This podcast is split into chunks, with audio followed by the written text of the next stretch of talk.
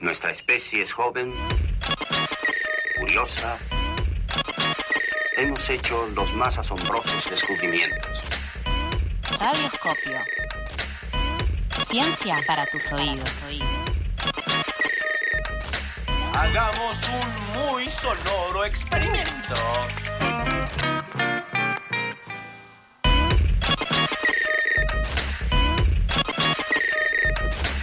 40 minutos pasan de las 8 de la mañana y ya nos vamos acercando eh, a las 9, estamos en pasadas por alto. Es momento de nuestra columna de ciencia, de un charladito, dijimos. Buen día de nuevo, Rolo. Buenos días, para mí es momento de un mate que disuelva eh, los restos de churro para poder hablar de manera apropiada. Eh, efectivamente, hoy vamos a hacerlo un poco charladito, un poco manera íntegra, por así decirlo, sin lloradita. Sin lloradita. Eh, no, me parece, digamos, bueno, digamos, el panorama, vamos a hablar un poco del panorama en el sistema científico después de los resultados de las últimas elecciones. Eh, siempre tomando como eslogan, eh, nada, el de acá de la tribu, existe, reexiste, y eso vamos, va a ser un poco lo que vamos a hacer en los próximos años. Entonces vamos a tener algún par de intuiciones. La primera y principal es que, como más o menos todos saben, no es necesario, pero si no nos enteramos ahora, eh, Argentina tiene Ministerio de Ciencia y Tecnología. Es un ministerio que alcanzó ese rango en 2003, funcionó eh, hasta 2000, eh, no, perdón, en 2008 fue, fue ministerio y hasta 2017 que ahí pasó a Secretaría durante el gobierno de Mauricio Macri. ¿Recién en 2017 lo pasaron a Secretaría? En 2017, claro, lo volvieron a bajar. Ah, mira. De 2008 se creó en 2008. 2017 bajó al rango de Secretaría. Volvió a subir al rango de ministerio en 2000... Eh, como en 2019, como Ciencia, Tecnología e Innovación. Viste que ahí amplió, ya no es más MinCit, es como... Ahora es todo.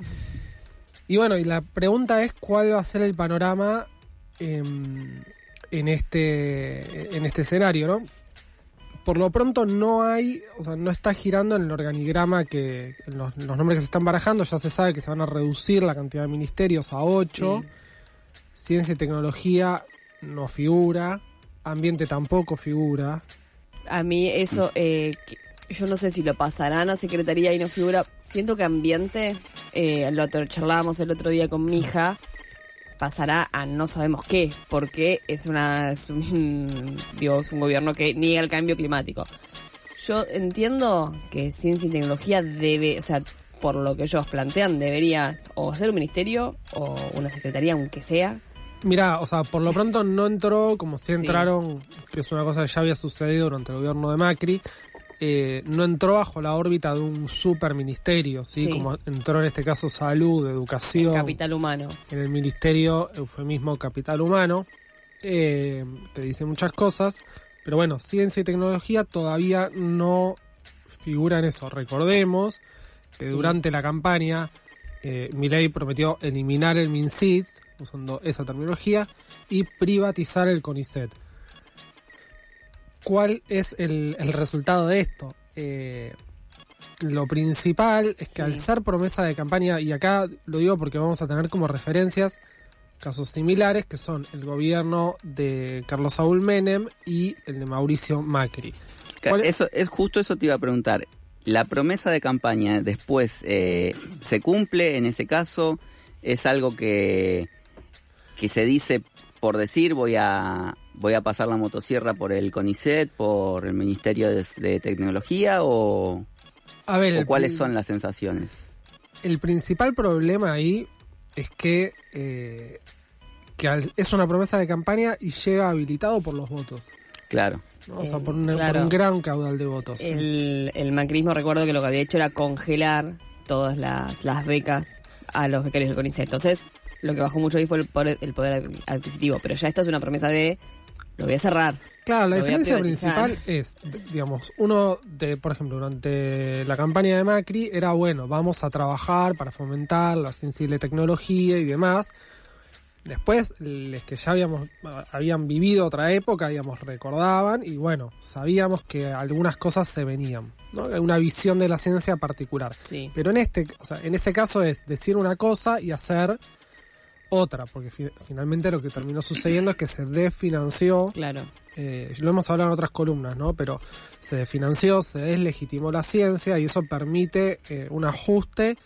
En ese caso fue más que nada un ajuste, eh, si quiere, un- una gran pérdida, no llega a ser un desmantelamiento, pero sí eh, un ajuste. Acá la diferencia, insisto, es que, eh, y de hecho lo dijo mismo Milei en una entrevista que le hicieron estos días en, Sí. en Telefe, él decía, bueno, yo dije todo lo que iba a hacer. Entonces, frente a ese escenario, lo que pasa es que te limita mucho la capacidad de, o sea, o, o te cambia el escenario de resistencia. ¿no? Porque ahora vos no te estás resistiendo frente a algo que no sabías que iba a pasar Claro. aún, creo que acá hay, algo que hay que decir, aún cuando parte del electorado que lo haya votado no necesariamente comparta esa visión. No digo, eso hay que, parece que hay que tener en cuenta que, que bueno, que la gente que lo votó no necesariamente eh, dice, bueno, yo estoy de acuerdo con que cierre CONICET. Eh, o, o- o con que privatice, o con que cierre el ministerio, o con creemos que la ciencia tiene que tener una visión o no. Digo, más allá de eso, que lo venimos diciendo, hay que involucrarse. Bueno, el resultado es que ahora están habilitados por esos votos. Y que resistir se vuelve más difícil.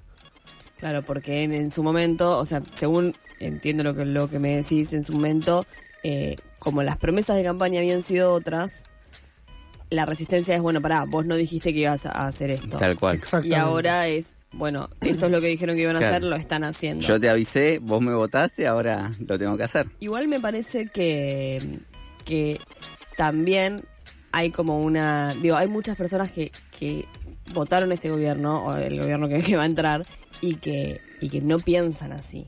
Como que eh, yo no creo que el 55% de la población piense esto. Eh, no, yo tampoco. Hay que ver. hay una. Ahora vamos a seguir hablando, pero hay una, mm, una campaña muy fuerte desde lo simbólico, desde lo discursivo también.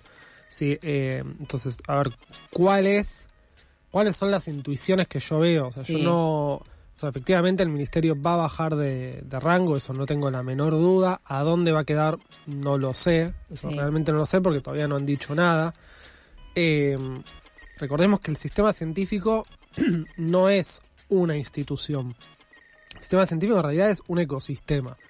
Inclusive es un ecosistema público-privado, así con articulación Claro. entre el ministerio, que lo que hace es dictar políticas de ciencia y tecnología, eh, después el organismo que concentra a la mayor cantidad de investigadores, investigadoras y becarias, que son investigadores en formación, si se quiere, eh, que es el CONICET, y después tiene agencias o tiene otros organismos para financiarlo. Entonces, hay eso sumado a una participación relativamente pequeña del sector privado en, en las políticas científicas. Sí. Eh, entonces, ¿cuál es el panorama que yo veo? Por lo de mínima no creo que haya una desaparición del sistema científico, va a haber un ajuste fuerte que va a haber en todos los ámbitos, Es porque que- eso es lo otro que vienen adelantando. Es que sería medio una locura de hacer desaparecer todo, todo lo que es el Ministerio de, de Ciencia y Tecnología, el CONICET, porque es básicamente es, es dispararse en el pie. No, el Mm. ministerio va a desaparecer, eh, eso olvídate. Va a bajar de, o sea, al bajar de rango una buena parte va a quedar cercenada, porque, porque pierde categoría, digamos. Eh, después, como te decía, CONICET yo no creo que cierre, es un organismo autártico, es, es difícil. Lo que sí va a suceder, porque ya, ya sucedió durante el gobierno de Macri, ya sucedió durante el menemismo, son distintas maneras de ajuste. Así que de vuelta, insisto, desde lo simbólico, desde lo discursivo, ya empezó a circular. Eh, con bueno cosas muy muy fuertes no bueno de que va a haber un ajuste de que hay que bancársela de que hay que sufrir de que van a ser dos años entonces depende mucho de la sociedad cuánto asimile ese discurso la capacidad de resistencia que uno va a tener Por- Perdón, sí, también este, lo, cuando hablas del discurso simbólico, también está esta construcción que quieren hacer sobre los científicos, sobre los investigadores, que me parece que eh, también hay que ir sobre eso, porque es bueno que, que lo que están haciendo no sirve para nada, cuando la Sí. verdad es... Eh, es digo, producción propia de la Argentina, muy importante, eh, y valorar a nuestros científicos, a que se forman acá, que estudian acá, que deciden estar acá, gente de afuera también que viene y, y está acá, me, me parece que también es una batalla para dar desde ese lado. Sí, y es un poco paradójico porque también, como vos decís, Sol, eh, no se los valoran y después cuando no están o se van, dicen, le echan la culpa a distintas, eh, distintas situaciones diciendo, sí, la fuga de cerebros, cómo se van nuestros jóvenes, nuestros científicos, en vez de estar acá en Argentina, están en otros países y cuando son ellos los que no, los que empiezan por no valorarlos. Eh, sí, de hecho, o sea, una cosa que, o sea, eso es lo que yo le digo, la deslegitimización. ¿sí? O sea, te deslegiti- deslegitiman eh, el trabajo científico que se hace en el país, que es bueno y es importante, aun cuando mismo dentro de la, de la digamos, de, los referentes científicos del espacio de la libertad avanza aparecen como un rescate de, bueno, eh, ahora comento un poco, pero de tan mal no estamos, es bueno el trabajo que hacemos, pero bueno, entonces eso aparece, sin embargo, eh, es muy fuerte, o sea, se nota mucho, e insisto, fue muy evidente en el gobierno de Macri, que es parcialmente, después, bueno, nos vamos a ir en el panorama completo porque no terminamos más, pero que es, es buena parte del gobierno actual, o mejor dicho, del futuro gobierno, ¿sí? Eh, entonces, es esperable que suceda eso. Hay una deslegitimación que valide el ajuste y, digamos, no creo que llegue al desmantelamiento. Cosas que han ocurrido, para darnos una idea, o sea, el sistema científico precisa, primero, investigadores. Después, financiamiento para llevar a cabo las investigaciones. Sí. Y después, becarios, becarias, becarias que son los que hacen el, trabajo en general de, de mesada, ¿sí? Y por sobre todo eso, política científica. Entonces, al, al degradar el rango de ministerio ya empezamos a perder lo que es una política científica, digamos, eh, en, un, en cierta escala. No estoy diciendo que vaya a desaparecer, sino que deja de ser parte central de la política general de un país. Entiendo. Y esto es una pregunta medio así como, no, no sé, pero siento que por ahí van más hacia los, la investigación más del, a los cientistas sociales, como que siento que les van a ir más de lleno a ellos que por ahí a ciencias que se suelen decir más duras. Eh, no sé si ¿Qué Eh, pensás al respecto? Yo creo que, que termina cayendo todo por lo mismo, eh, pero que la forma de, de deslegitimarlo va desde las ciencias sociales.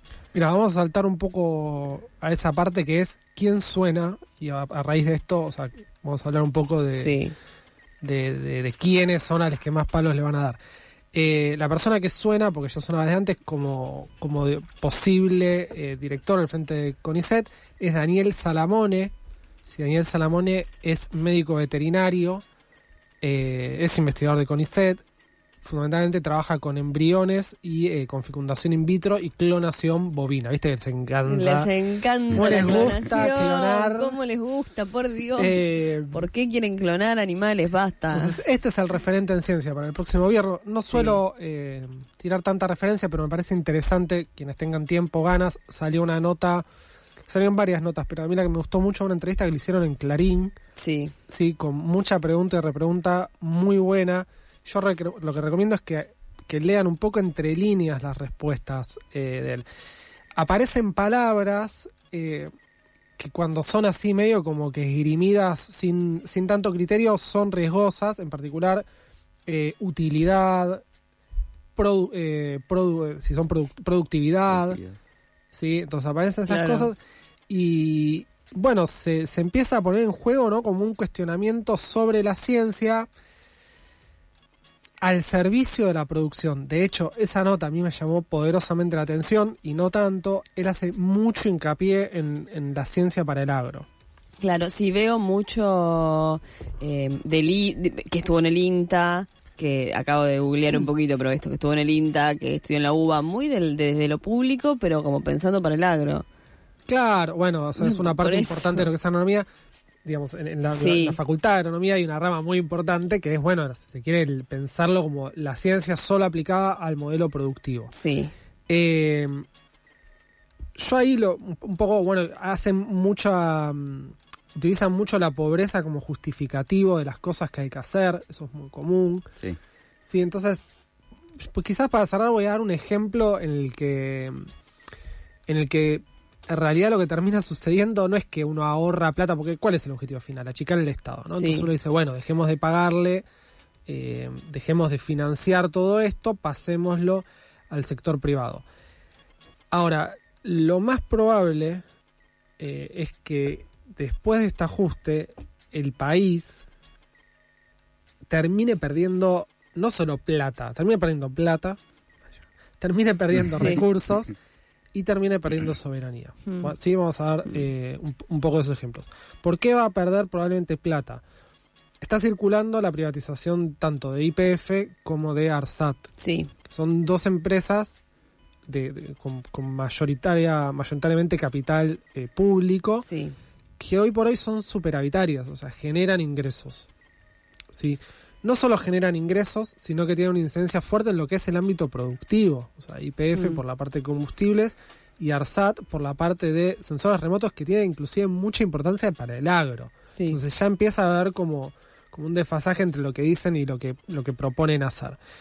Eh, entonces, eso por un lado. Por otro lado, perdés plata, como decía Pablo, a través de fuga de cerebros. Sí, Sí, porque vos invertiste un montón de dinero eh, y no empezás a no poder retener a esos científicos. La industria hoy por hoy, el sector privado no está preparado y no está interesado en captar eh, pe- personas con alto nivel de formación. sí, Sí, porque ese tipo de trabajo no se suele hacer en Argentina. claro. Si lo más probable es que los, los puestos posibles sean, digamos, de menor rango y que esa, todas esa persona, esas personas capacitadas se vayan en buena parte del país. Ya, yo ya lo estoy viendo, digamos, en, en- Pre- pregunta, ¿esa clase de trabajos no se suele hacer en Argentina por falta de inversión, por falta de infraestructura? ¿Por qué? O porque le tenés que pagar bien a la gente. Ok. porque Claro. es caro y es riesgoso. O sea, y acá voy el, el último ejemplo, que es el de pérdida de soberanía. Sí. Por ejemplo, si uno eh, hay enfermedades raras o una condición genética o enfermedades poco rentables, como es el Chagas, que hace poco eh, un grupo de la UBA desarrolló una vacuna Sí, el Chagas, que es un Sí, sí. cambio tremendo. Esa, ese tipo de cosas no son rentables.